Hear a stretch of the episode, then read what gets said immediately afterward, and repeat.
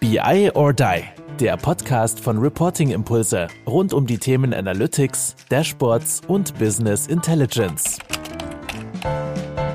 Jo, hallo zusammen zu einer weiteren Folge BI or Die, der Newscast. Wie immer dabei, Carsten Bange. Ich freue mich. Moin, Carsten, wie geht's dir? Wie ist die Lage? Hallo, Andreas. Ja, gut ist die Lage. Die Sonne scheint und ähm, die BI und Data und Analytics Welt dreht sich weiter. Und zwar nicht zu schlecht. Insofern alles gut. Ja, hervorragend. Also ich würde auch sagen, ne, es ist momentan viel los. Wie ist es so mhm. bei Bark? Also wir haben eine Kundenanfrage hier momentan nach der anderen. Man merkt so richtig, es gibt einen, gibt einen Push. Wie ist es bei euch auch so? Merkt ihr auch so, dass die Leute alle wollen, dass ganz viel machen wollen, diese Frühlingserwachen auch im Business?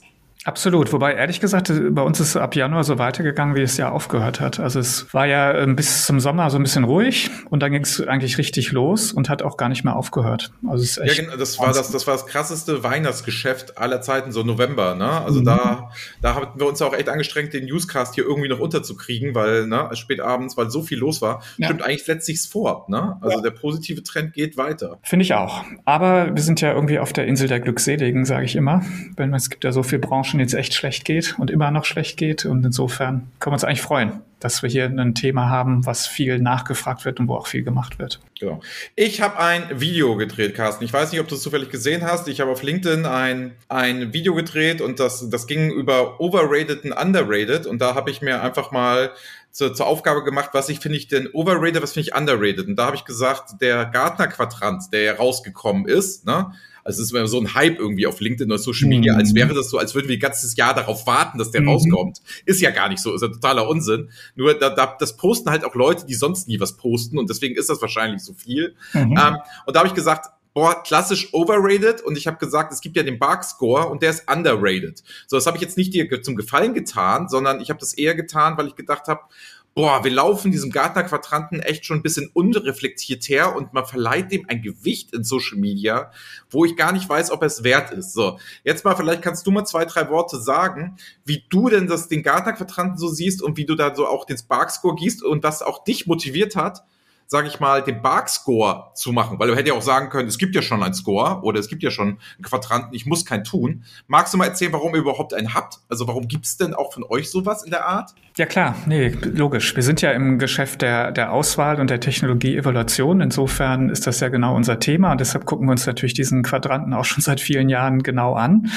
Und ähm, ja, das, das eigentlich krasse ist ja, dass man manchmal den Eindruck hat, dass wirklich ernsthaft äh, Software oder Investitionsentscheidungen für Software auf Basis dieses Quadranten gefällt werden. Und das halte ich halt für recht gefährlich, weil egal, ob auch wir da diesen Score machen, sonst was, es geht ja darum, eine Verdichtung auf zwei Dimensionen zu schaffen, also eine extreme Vereinfachung letztendlich der Bewertung. Und eine von den beiden Dimensionen ist auch nur anbieterbezogen. Also da geht es gar nicht um das Werkzeug, da geht es nur um, wie groß sind die und wie global und so weiter und so weiter. Das heißt, ähm, quasi anhand von, von einer Dimension zu versuchen, ein Werkzeug zu bewerten und das dann zu kaufen, auch noch auf der Basis, das ist aus meiner Sicht die echte Gefahr. Und da raten wir auch klar von ab, auch, von unserem eigenen Produkt zu sagen, naja, nur darauf das zu basieren. Und manchmal hat man echt den Eindruck, das ist so. Ne? Und dann, dann äh, ja, hat man so ein bisschen Sorge. Der Quadrant an sich ähm, ist natürlich super populär, ähm, gibt es ja auch für alle möglichen Software-Segmente. Und die Bewertung an sich ist ja gar nicht zu beanstanden in dem Sinne, oder manchmal natürlich schon, aber das Kernproblem ist eigentlich die Darstellungsform, weil mhm. Quadranten eigentlich ungeeignet sind dafür, weil du letztendlich ja segmentierst in vier Segmente und machst das aber mit dieser harten Trennung. Das heißt, jedes, das Problem ist immer dieses Zentrum des äh, Quadranten. Also was passiert denn, wenn jemand so ganz nah am Mittelpunkt ist, vielleicht so ein bisschen unten links davon, dann ist er ja eigentlich im, ich sag mal, Verliererquadranten. Ne? Also da, wo du auf beiden Achsen quasi im, im unter, in der unteren Hälfte bist. Und wenn du jetzt aber nah am Mittelpunkt bist, dann könntest du durch, also durch minimale Verbesserungen, ich sag mal was, 20 Kunden mehr und äh, oder ein bisschen Umsatz mehr und das Produkt zwei Features mehr, würdest du plötzlich quasi in den oberen rechten Quadranten kommen. Und das kann ja nicht sein. Also ich kann ja nicht plötzlich vom, sagen wir, Markteinsteiger zum Leader werden werden innerhalb von eben kürzester Zeit. Und das ist genau das Problem von diesen Quadranten. Und deshalb haben wir uns für eine diagonale Segmentierung entschieden. Das heißt, wir haben gesagt, okay, wenn es schon auf zwei Dimensionen sein soll, dann bitte so, weil das macht einfach mehr Sinn. Und so können sich jetzt eben auch verschiedene Entwicklungen ergeben. Wir sehen ja häufig, dass eben äh, einige Anbieter einfach durch Marktmacht äh, glänzen in dem Markt und die sind halt natürlich dann gerade auf der Anbieterbewertungsseite recht stark und andere sind aber durch ein besonders gutes Tool, aber vielleicht ein ganz kleiner Anbieter, aber die können bei uns eben auch in ein führendes Segment kommen, dadurch, dass wir eben das diagonal geschnitten haben. Also insofern ähm, zwei Dimensionen ist ein Grundproblem. Ich habe mich auch viele Jahre gesträubt, das überhaupt zu machen. Wir hatten früher immer so, sagen wir mal, sechs oder achtdimensionale Bewertungen, um zumindest ein bisschen mehr ähm, Gehalt da reinzukriegen, um auch zu zeigen, dass die Tools häufig ja ganz unterschiedliche Schwerpunkte haben und es eigentlich ja darum geht, diese Schwerpunkte mit den eigenen Anforderungen zu matchen. Und dann kann man ja erst sagen, was ist denn wirklich passend. Also ich habe dann irgendwann den Widerstand aufgegeben, weil ich den Eindruck hatte, okay, ja, die, die, diese Vereinfachung ist gewünscht. Ja, und es ist auch so, auch unser Score wird viel, viel mehr angeguckt als irgendwas Komplizierteres. Also die Menschen wollen es scheinbar einfach, ähm, kriegen sie dann auch, aber es muss natürlich immer mit ein bisschen Vorsicht betrachtet werden. Ja, also ich sage halt immer, was mein größter Kreditpunkt ist, ist ja immer, dass, dass in diesen Quadranten, wie du jetzt recht sagst, ich finde erstmal gut, dass es ein Modell gibt und es Orientierung gibt und dass man sich auch was angucken kann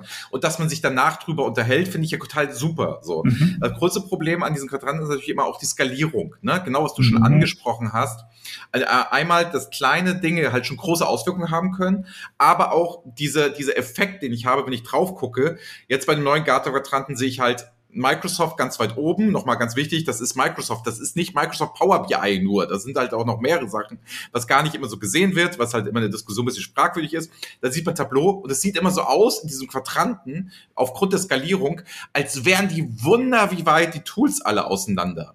Wenn ich das jetzt, sage ich mal, aus meiner Sicht skalieren würde, wären die alle ganz schön weit in der Mitte zusammen. Mhm. Und dann sind es nur noch Nuancen, die die unterscheiden in irgendeiner Form und so weiter. Ich sage ja immer gerne, beim 100-Meter-Lauf ne, sind die Top 10 mhm. ja auch alle sehr beieinander. Und nur weil ein Usain Bolt vielleicht schneller ist als die anderen und überragend ist, sind das trotzdem nur minimale Unterschiede, die es ausmacht. Deswegen sehe ich das halt immer so, es wirkt, weißt du, was ich meine? Es wirkt immer so, als mhm. wäre die SAP Cloud for Analytics so meilenweit hinterher, hinter Power BI und Tableau, das ist natürlich nicht die Wahrheit. Es sieht aber so aus, als wäre da ein Gap, der unaufholbar ist. Oder ich, wir haben das ja visualisiert ähm, in dem Video über die Jahre hinweg. Wir machen das aber mit dem Bark Score auch nochmal, dass wir zeigen, mhm. wie hat sich das über die Jahre gemacht. Mhm. Kann man sich ja mal angucken, kann man ja auch downloaden. Das mhm. Interesse ist riesig. Mir haben irgendwie 20 Leute angeschrieben, ob ich dem bereitstellen kann, diese Visualisierung der letzten Jahre, wie sich das entwickelt hat. Mhm. Und ich finde halt ganz spannend an der Geschichte, dass das halt so ein bisschen suggeriert, auch über die Jahre hinweg, als wären die Gaps immer so groß gewesen. Ne? Was ganz interessant ist, finde ich, dass man sieht, wer hat sich denn wie positioniert, ne? Und mein alter Chef hat immer gesagt, ob Gartner-Quadranten hast, siehst du immer, wie oft bin ich mit dem Analysten essen gegangen und wie viel haben sie gesponsert. Und das fand ich eigentlich mal ganz witzig, als er das gesagt hat.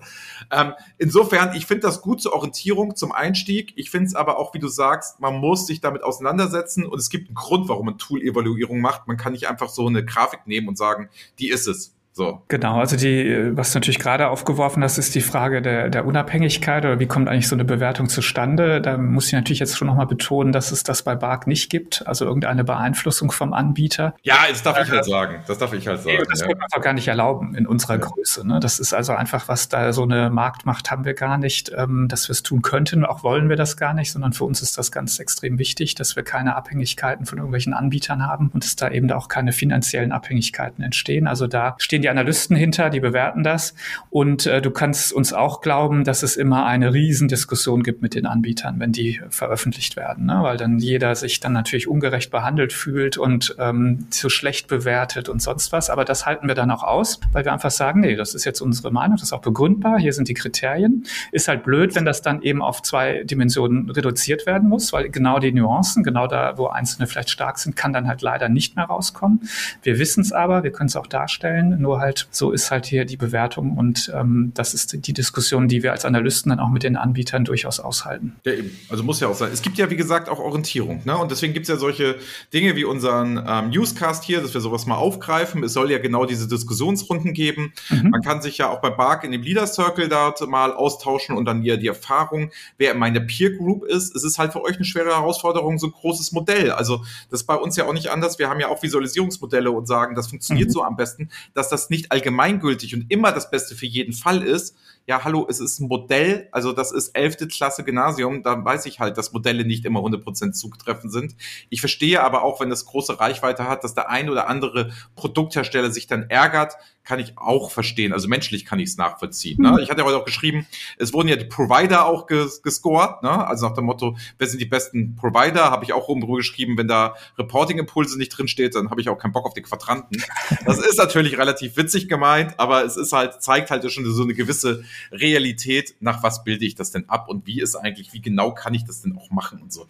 Okay, finde ich aber super, dass du da was gegenhältst. Also dass es auch wenigstens zwei gibt, finde ich ja super, auch zwei Modelle gibt. Insofern großes Kompliment. Wer nicht kennt, guckt sich den Barkscore an. Ist neu rausgekommen, habe ich, hab ich gesehen. Wollt ihr jetzt auch weiter fortführen? Gibt es jetzt auch schon fünf Jahre, ne? Wenn ich es richtig gesehen habe. Ja, ja, und genau. Und auch eben die Bewertung ja sowieso schon seit 20 Jahren eigentlich. Das war eigentlich die Gründung der BARC, waren ja die ersten Produktvergleichsstudien für den deutschen Markt, die wir überhaupt gemacht haben im BI-Umfeld. Und ähm, das ist ja sozusagen in der DNA von BARC. Und aber jetzt diese Verdichtung auf zwei Dimensionen in einem Score, das gibt es so seit ungefähr fünf Jahren, das ist richtig. Und wir sollen vielleicht schon erwähnen, ähm, dass, du hast ja gesagt, was dagegen halten. Ähm, wir haben tatsächlich teilweise ein ganz anderes Verständnis als Gartner. Und das ist, glaube ich, auch nochmal wichtig. Ähm, die, die schreiben ja über ihren Score ähm, Enterprise BI Platforms oder Analytics Platforms oder sowas. Und wir verstehen unter einer Plattform was anderes und dadurch ähm, erklären sich auch ganz unterschiedliche Bewertungen. Mhm. Und ich will jetzt gar nicht ins Detail eingehen, aber das ist immer ganz wichtig, wenn man sich so ein Ding anguckt. Man sollte wirklich gut verstehen, was da eigentlich bewertet wird und welche Kriterien den Analysten da jetzt wichtig waren.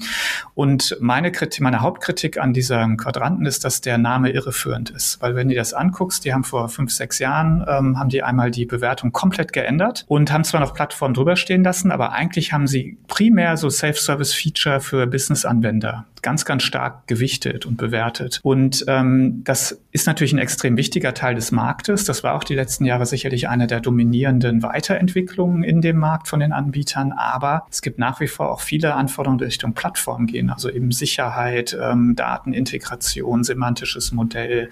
Rechte-Management genau. und was da alles kommt, Data Governance und so weiter. Und so. Also, Performance und so weiter. Ne? Und das heißt, da sind wir tatsächlich nicht einer Meinung und deshalb sieht auch das Ergebnis bei uns anders aus. Und sobald man das eben versteht und dann vielleicht für sich selber einordnen kann, was ist denn mir wichtig als Unternehmen, dann glaube ich, versteht man auch die Unterschiede in der Bewertung. Aber wir haben tatsächlich auch eine andere. Ja, meine Mitarbeiterin Anna und ich werden einen komplett subjektiven, also komplett subjektiven Eindruck der führenden Tools mal wiedergeben. Demnächst, wir machen so eine kleine Serie und da werden wir, werden wir halt eine Gewichtung vornehmen und das dann freistellen, wo die Leute selber gewichten können. Also das heißt, was ist mir denn besonders wichtig? Und dann gibst du das bei uns im Dashboard ein und sagst, dir ist besonders wichtig Skalierbarkeit und dann wirst du sehen, wie sich dann die Bälle halt dementsprechend ähm, verschieben. Das haben wir uns jetzt mal als erstes Halbjahresprojekt Anna und ich vorgenommen und das genau mal anders gesagt komplett subjektiv. Also wirklich komplett subjektiv. Anna hat ja zwei Jahre das jetzt intensiv in verschiedenen Tools gemacht und ist ja ehemalige Controllerin. Und da geht es auch genau auf den Self-Service, aber wir weisen das genau auch so aus, nach dem Motto Subjektivität und Self-Service. Wie anstrengend ist das für eine Fachabteilung? Und da wollen wir halt einfach mal so ein bisschen zeigen, wie es uns ergangen ist. Ne? Vielleicht auch noch Mehrwert für die einen oder anderen, aber gar kein Score, keine Geschichte sowieso, sondern wir werden halt einfach nur mal so einen Erfahrungsbericht machen. Gut, Carsten, wir wollen uns aber ja nicht nur über Modelle und Gartner mhm. und so unterhalten. Mhm. Wir haben ja andere Sachen. Ich habe noch eine Frage mitgebracht an dich. Und zwar, ich habe mich intensiv jetzt letzten Monat mit dem Seminarthematiken auseinandergesetzt. Ich habe auch mal im Internet gefragt, liebe Kunden, wie sieht's denn so aus? Was braucht ihr für Seminare? Weil wir beide sind jetzt sehr getrieben auch von dem Data, ähm, Thema Data Culture und Data Literacy. Wie muss ich da ausbilden? Was kann ich da machen und so weiter? Und da habe ich gesagt, Mensch, ich muss mal wieder ein bisschen mehr Seminare anbieten als Reporting Impulse. Das haben wir so sträflich vernachlässigt. So. Ähm, und da wollte ich dich mal so fragen, was sind denn für dich so die das in, heutzutage so Seminare, wie müssen die denn sein? Also was findest du denn, wie nehmen die Leute den größten Mehrwert? Klar, dass sie digital sind, logisch, So, macht ja, finde ich, auch so oder so Sinn, können wir uns gerne drüber unterhalten. Aber was meinst du, sind so die wichtigsten Themen so gerade und die wichtigsten Sachen, was Seminare erfüllen müssen, damit Mitarbeiter da möglichst viel mit rausnehmen? Ja, die, klar, ich meine, die große Herausforderung sicherlich war, dass es jetzt alles online gemacht wird, wo es einfach natürlich gewisse Herausforderungen gibt. Andererseits, glaube ich, haben wir alle auch erlebt jetzt im letzten Jahr, dass man gerade Wissensvermittlung durchaus online recht gut hinbekommt. Ich glaube, es ist so eine, ähm, also was mir bei IT-Seminaren häufig fehlt, ist so ein bisschen, so ein bisschen Handwerkszeug im Sinne der Weiterbildung. Also, dass man letztendlich eben einfach guckt, okay, wie lernen eigentlich Menschen und wie, wie kann ich das unterstützen? Also zum Beispiel eben durch, was ist ich, äh, Testfragen oder eben durch, durch so Rekapitulation und natürlich auch durch Übung. Ähm, und das ist natürlich manchmal bei IT-Themen durchaus etwas schwer. Aber ähm, ich glaube, die zwei Sachen sind schon mal wichtig. Und das dritte wäre dann aber auch ähm, quasi der Austausch untereinander oder die Anwendung auf konkrete Probleme oder Themen, die die Leute dann im Unternehmen haben, zu denen dann gerade auch der Austausch vielleicht mit anderen oder mit dem Dozenten ähm, sehr, sehr wertvoll ist. Also ich glaube, um es kurz zu beantworten, ich glaube, wichtig ist diese Mischung aus ähm, Wissensweitergabe und dann aber auch eine gewisse Anwendung. Das heißt also, das ein oder andere Mal selber ähm, aufzumalen, aufzuschreiben, schreiben, zu modellieren, was auch immer. Ähm, ich glaube, das ist vielleicht so in Kurzform ein wichtiger Punkt. Ja, das war auch genau das Feedback, das ich so gekriegt habe aus dem Markt, ne? nach dem Motto, ja, wir wollen ähm, so theoretische Vermittlung, muss sein, ganz wichtig, weil man muss ja mhm. auch so Inhalte haben, aber dann auch praktische Anwendung. Ne?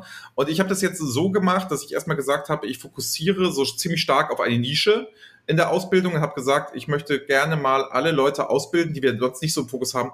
Leute, die halt das erstmalig Kontakt haben mit irgendeinem Business Intelligence Tool. So Controller, die halt sagen, ich möchte das erste Mal im Self-Service, ich habe es gehört, Daten sind wichtig, Self-Service ist wichtig, Excel soll jetzt nicht mehr so geil geeignet sein, da gibt's neue Möglichkeiten und man mhm. kann so ein bisschen mit der IT.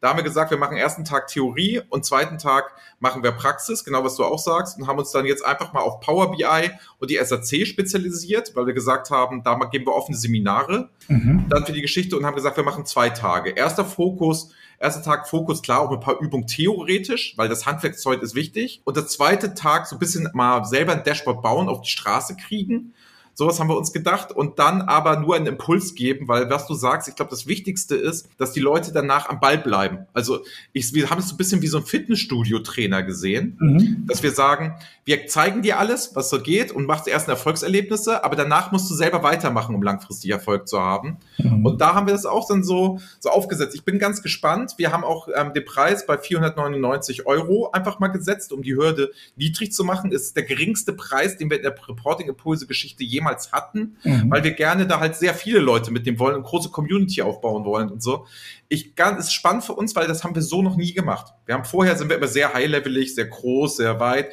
Bei euch haben wir auch viele Seminare damals gegeben, wo mhm. wir dann immer gesagt haben, das Thema so im Ganzen, so sag ich mal, mhm. Führungsposition und so. Und mhm. jetzt wollen wir ein bisschen hands-on. Ich bin sehr gespannt, wie das anläuft. Ich habe keine Ahnung, was passiert. Ja, klingt gut, aber das wundert mich jetzt ein bisschen, Andreas. Du hast doch immer mal behauptet, Toolschulungen sind das Schrecklichste, was es äh, gibt auf der absolut. Welt. Und jetzt macht ihr zwei oder wie kann ich ja. das verstehen? Aber absolut. Also ich sage ja immer, Toolschulung ist das Schlimmste, dann klicken Sie da, dann klicken Sie da, dann klicken Sie da. Ne? Ja. Ähm, ich hab, ich sehe, wir sehen das ein bisschen so, dass wir gesagt haben, wir machen zwei einfach aus dem Grund, politisch gesehen. Ich habe jetzt die SAP bei mir im Einsatz und vielleicht ist das Frontend auch einigermaßen gesetzt, es soll die Cloud für Analytics werden, dass ich dann nicht jemanden anmelde, weißt du, zu einem Seminar, wo dann Power BI draufsteht und man kriegt den Eintrag, ey, das muss alles in Power BI sein. Das ist der Grund für die Trennung. Die Seminare sind sehr gleich. Also man muss das wie die Fahrschule sehen ich krieg einmal darf ich im Golf fahren und einmal darf ich, oh, jetzt fällt mir zu Golf kein anderes adäquates Produkt aus. Ich mach, sag's anders. Ich sag so, einmal darf ich BMW fahren und einmal darf ich Mercedes fahren. Mhm. Und dann sage ich halt, du kriegst zweimal die Methodik nur an einem anderen Auto beigebracht. Du kannst danach aber rein theoretisch alle Autos fahren. Also ich würde behaupten, wer das mitgemacht hat, kann nachher auch Tableau machen.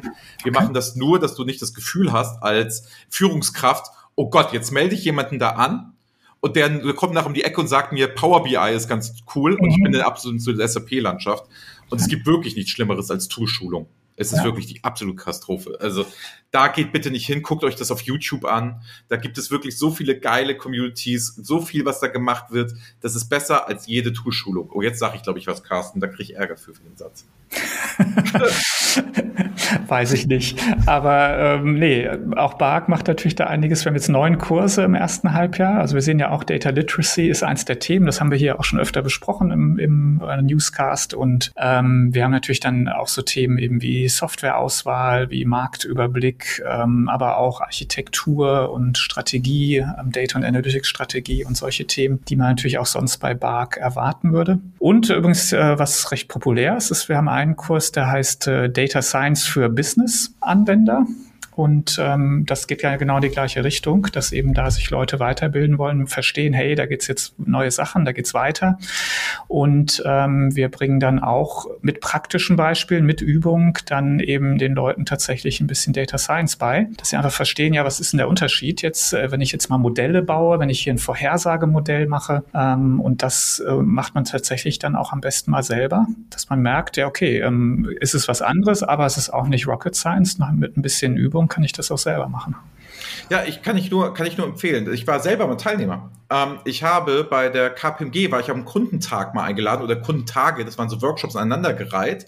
Ähm, und da gab es so A- und Python für Einsteiger mal, so erste Erfolgserlebnisse. Mhm. Und da ich, da ich immer jemand bin, nach dem Motto, ja, ich habe nachher am Nachmittag meinen Slot gehabt, habe ich gesagt, was hole ich denn selber für mich raus? Habe ich mich da in A und Python, war so Grundlagencoding, ne? Ey, super Spaß gemacht und auch einfach nur mal da reinzuschnuppern einen halben Tag, ne? Wirklich ja. mal das Gefühl zu kriegen, was tun die da eigentlich? Und diese Denkweise ne, hat mir super viel gebracht, super viel Verständnis. Und gerade wenn es dann wieder um die Visualisierung, was wir oft machen, von großen Datenmengen, ne, habe ich halt viel schneller durch den halben Tag schon Verständnis gekriegt. Deswegen kann ich nur jedem sagen, geile Idee, geiles Format, sowas ja ruhig mal machen. Und sonst habt ihr die klassischen Strategiethemen da ja im Angebot und High Level und Circle und so hast du ja eigentlich gerade genannt, was man von der Bark auch so erwartet. Ne? Und das jetzt online und dann Bark Academy oder oder so heißt das, ne? Park Academy. Park Academy, ganz genau. Ja, cool. Also, anderes Thema vielleicht, Andreas. Data Literacy ist ja, ja. haben wir jetzt gerade besprochen. Aber was mir persönlich total gut gefällt, ist, es wird langsam auch so ein, ein breiteres, ich würde schon fast sagen, gesellschaftliches Thema. Und dahinter steckt ja eigentlich die Überlegung, die ich völlig teile. Daten und Digitalisierung wird, wird inzwischen so wichtig, dass wirklich jeder auch zumindest ein bisschen drüber Bescheid wissen sollte. Nicht nur eben im Unternehmen, sondern wirklich jeder, egal was er tut. Und das ist mir jetzt aufgefallen, in den letzten Wochen hat sich doch einiges getan. Also es gab jetzt nicht nur die Datenstrategie der Bundesregierung, die wir beim letzten Mal ja schon kurz erwähnt hatten, wo ja auch eben viele Initiativen beschrieben sind, die da angetrieben, aufgegriffen, finanziert werden sollen etc., sondern jetzt gibt es eine Data Literacy Charta, vom Stifterverband, fand ich super spannend, also dass das quasi so auch breit aufgegriffen wird und gesagt wird, Datenkompetenz ist für jeden wichtig. Das ist quasi wie eine, eine Grundausbildung, die eigentlich jeder braucht, weil eben Daten überall sind und äh, wir leben in einer digitalisierten Welt. Und dann jetzt auch neu gibt's diese App ähm, Stadt-Land-Datenfluss und ähm, kann ich jedem wirklich nur empfehlen. Die wurde von den Volkshochschulen jetzt äh, quasi verbreitet und oder wird gerade verbreitet. Angela Merkel ist Schirmherrin. Ich glaube, das erste erste Mal auch, dass sie Schirmherrin einer App ist. Aber die Idee finde ich absolut unterstützenswert. Es geht darum, einfach dieses Thema Daten, Datenanalyse zu entmystifizieren und eigentlich da so eine gewisse einen Zugang und Informationen eigentlich für jedermann verfügbar machen. Und ich habe es mir jetzt gerade mal runtergeladen, schon mal ein bisschen durchgeklickt. Ich finde es echt nicht schlecht gemacht, also wirklich ansprechend, einfach, keine große Hürde.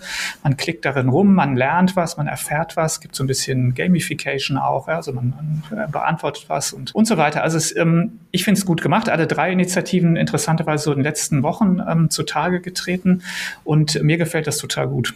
Ja, also ich finde auch, also der Name allein ist schon gut, ne? Stadtland Datenfluss, finde ich, also finde ich marketingtechnisch relativ gut gemacht und gut gelöst und clever. Ähm, wir hatten das Thema ja auch bei uns im Cliphouse Talk. Mhm, ne? Mhm. Ähm, und da wurde es ja auch vorgestellt und wir sind da auch gekommen und wir haben das ja gar nicht so gewusst, weil wir es jetzt nicht mitleidet haben, es wurde ja an uns herangetragen. Umso schöner ist es ja mal selber nicht in eine Initiative zu stecken, sondern einfach mal zu sehen, was machen andere. Und ich habe da schon sehr viele Anregungen mitgenommen und ich finde es einfach positiv, dass wir jetzt einfach mal auf Seiten der, sag ich mal, der Politik und der Kommunen und so jetzt mal merken, da bewegt sich auch was, wo wir ja immer gesagt haben, ja, Deutschland bewegt sich nicht im Zuge der Digitalisierung. Doch, tut es schon. Man muss es halt nur kennen, machen und tun. Ich finde das auch super. Ich finde das spannend. Ich finde auch, guck mal, das hat so viel Wert, dass wir das hier mittlerweile in dem Newscast ja auch aufgreifen immer wieder. Also ja, ich finde, es gehört auch dazu. Eben jetzt nicht nur die Spezialthemen, sondern eben das, das Thema muss auch in die Breite. Und ich, wir haben uns zum Beispiel jetzt auch total gefreut. Wir haben gerade die Zusage bekommen von der Dorothee Bär, ähm, die ja letztendlich da die, die Beauftragte auch des, äh, der Bundesregierung ist, ähm, dass sie Schirmherrin wird des Data Festivals, was jetzt im, im März stattfinden wird. Also auch das zeigt ja so ein bisschen was, ähm, dass sie das einfach unterstützt und das auch öffentlich kundtut. Und wir kriegen da ein super Statement von ihr, ähm, wie, wie gut sie das findet, dass eben diese Weiterbildung da auch organisiert wird und dass sich Unternehmen da austauschen können. Und das sind eigentlich alles positive Signale, finde ich. Ja, finde ich auch krass. Also Dorothee Bär, ne, also dass die, das mittlerweile für ein Data Festival, dass also die Politik auch dann so eine Veranstaltung auf dem Schirm hat, nicht wegen der Qualität der Veranstaltung, sondern wegen des Themas. Also, dass man sieht, das ist jetzt heute so ein heißer Kram, dass sich dann sagt, da möchte man rein und auch großes Kompliment an dich, dass dann sowas ausgewählt wird, weil die könnte ja von zig Sachen Schirmherrin werden. Umso geiler ist es, dass sie von deinem Data Festival das wird. Finde ich schon cool. Ja, nee, okay. freut uns auch. Absolut. Also, man, also ich weiß, viele würden das wahrscheinlich so eher als witzig und hier und da. Ich finde das schon sehr anerkennt und sehr cool, dass die das macht. Also Glückwunsch an der Stelle. Danke. Ja, Mensch, ähm, Carsten, ich gucke auf die Zeit. Wäre schön, ja. dass wir uns hier so verquatschen und das machen, aber die, meine Lieblingsrubrik, nee, nicht meine, sondern ich weiß, die, die, die von den Zuhörern, eine der Lieblingsrubriken schlechthin sind die M&A-Use. Starte durch, ich weiß, ne, einige Leute werden jetzt wieder reich werden durch die. Es sind keine Tipps, ich sag's diesmal. Es sind keine Börsentipps etc. Es ist bitte nicht so investieren, wie Carsten Bange das sagt, ne? Genau, Aber wirklich spannend. Spannend. Diesmal ist, auch keiner, diesmal war keiner dabei, den man äh, kaufen kann als Normalsterblicher insofern. Nee, aber ähm, ich glaube, die sind vielleicht auch deshalb so spannend, weil man ja auch so ein bisschen Einblick kriegt, wo gerade investiert wird, wo auch neue Technologien entstehen, neue Anbieter etc. Also ich glaube, das macht es vielleicht auch interessant. Also, was haben wir gesehen?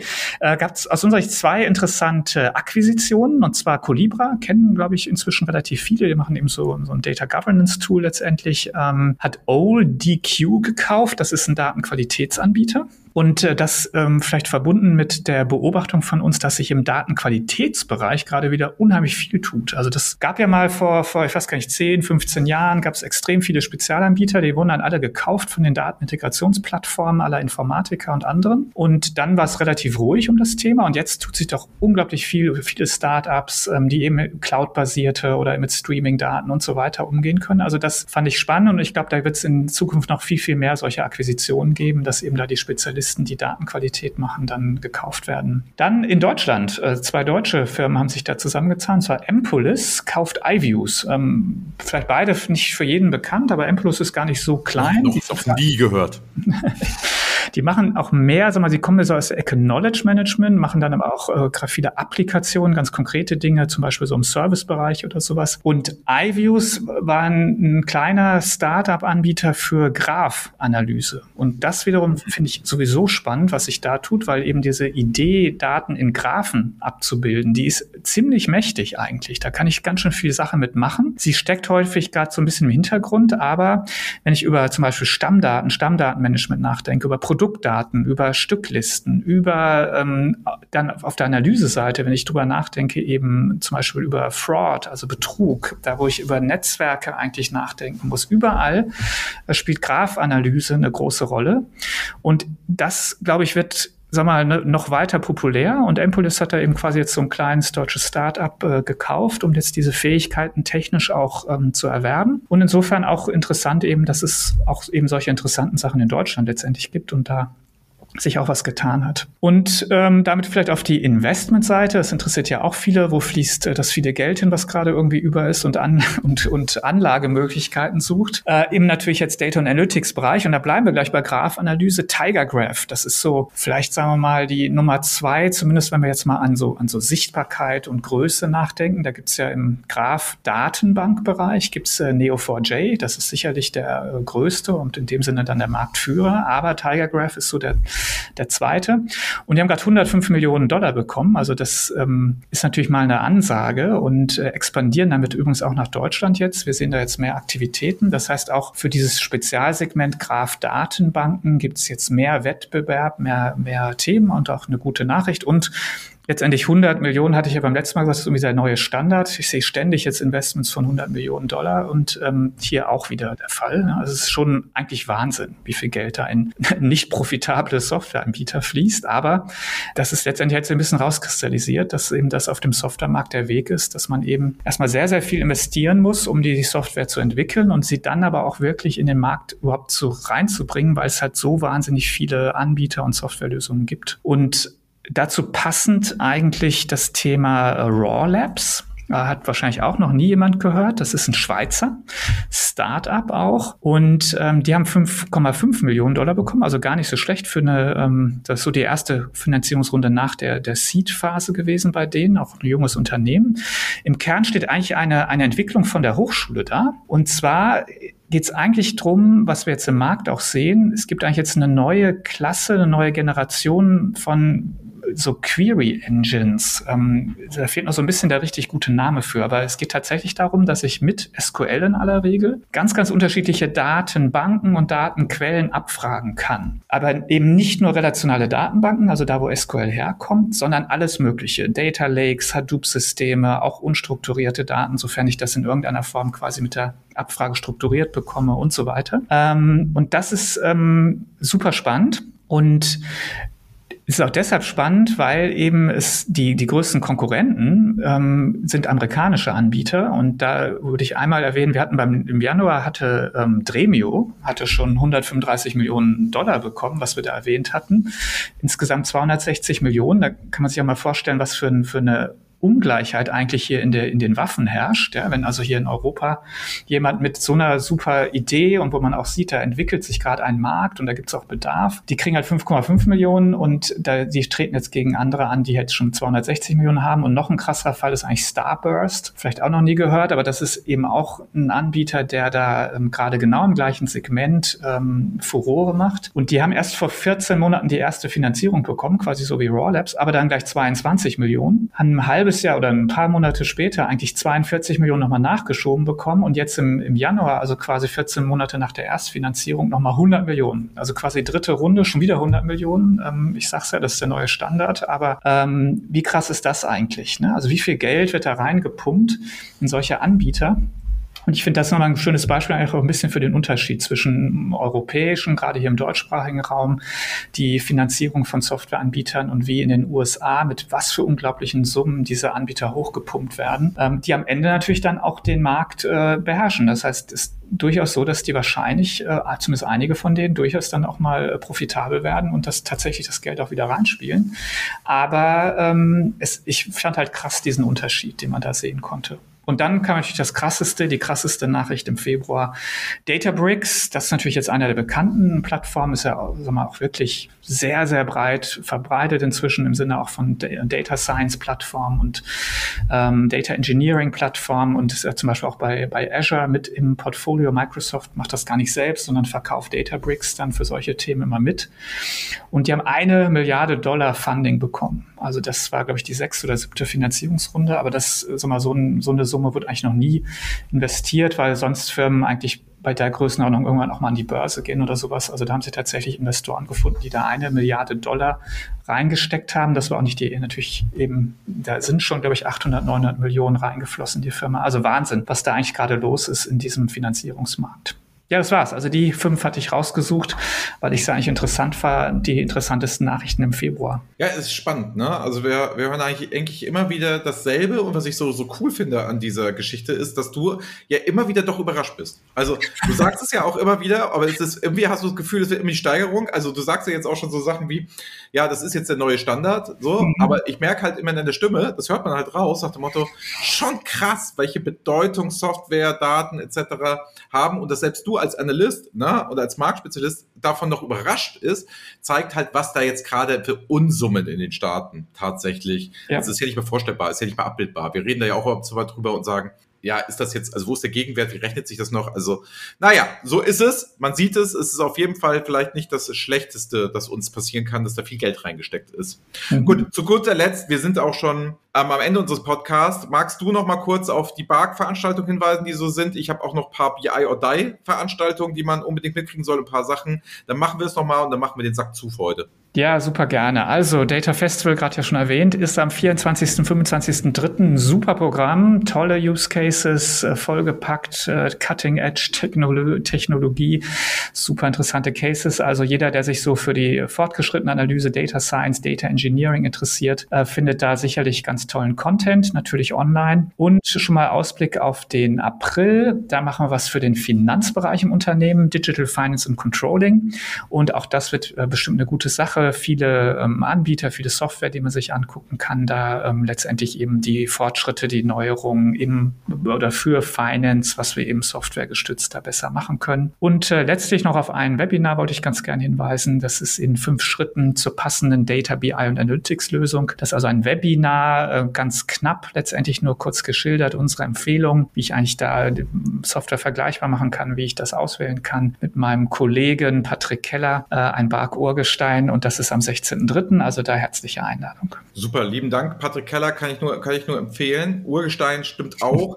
Den ersten Vortrag, den ich je in meinem Leben zum Thema BI gehört habe, war von Patrick Keller. Carsten, was sagst du jetzt? So ja, nee, das, das, war tatsächlich mein erster Kollege, der erste, den ich ja. eingestellt habe. Ich habe ja 99 haben wir hier gestartet mit der Bark und dann, äh, ja, toll, dass, dass er so lange dabei ist. Ein, ein, ja, ein Urgestein. Ja, witzig. Gut. Ich habe gesagt, ich sage auch noch zwei, drei Sachen. Ja. Ähm, wir haben jetzt das BI or Die Magazin, das kommt ähm, wöchentlich raus. Also das kriegt man das Best of von BI or Die um die Ohren gehauen, zwischen Podcast, Artikel, alles, was wir da so machen. Guckt einfach mal rein, könnt ihr abonnieren bei uns auf der Seite. Ihr kriegt auch nur dieses Magazin, sonst nerven wir euch nicht, kennt das ja, sonst rufen wir höchstens mal Kai oder ich persönlich an. Also insofern gerne könnt ihr abonnieren, ohne dass ihr da bombardiert werdet. Das zweite ist, ich war in dem My Better is äh, My Data is Better Than Yours, der Data Driven Marketing Podcast da ist BI or Die Newscast schon relativ äh, griffig, wenn man sieht, wie lange andere Leute ihren Podcast nennen. Äh, bei Jonas Raschedi, der arbeitet bei Douglas und der hat einen eigenen Podcast, kann ich sehr empfehlen. Ich war da zu Gast, nochmal lieben Dank an der Stelle. Haben wir einfach mal verlinkt, wenn ihr da reinhören wollt. Der hat interessante Gäste. Ich war da eher der Exot. Insofern, meine Folge müsst ihr nicht hören, hört euch die anderen an. Und sonst machen wir jetzt ab sofort um 13.30 Uhr am Freitag wird es BI or Die live geben. Dort werden wir immer ein aktuelles Thema haben. Carsten, ich hoffe, dich da auch auf begrüßen zu dürfen. Ähm, da kann man sich einfach mit Bild und Live dazuschalten. Das ist dann quasi immer zu einem Thema. Guckt euch es auf der Webseite an. Wir beschreiben das nochmal. Ja, was bleibt noch zu sagen, Carsten? Da war der gesamte Werbeblock jetzt noch. Ich würde sagen, wir sollten den Frühling jetzt genießen. Da ist sie halt im Februar schon da. Genau, also wie immer, danke fürs Zuhören und bis zum nächsten Monat. Jo, ciao, lieben Dank an dich, Carsten. Bis dann. Ja, danke, ciao. Das war BI or Die, der Podcast von Reporting Impulse. Danke, dass ihr auch diesmal wieder mit dabei wart. Wenn es euch gefallen hat, dann hinterlasst uns doch eine gute Bewertung und abonniert den Podcast, um keine weitere Folge zu verpassen. Bis zum nächsten Mal.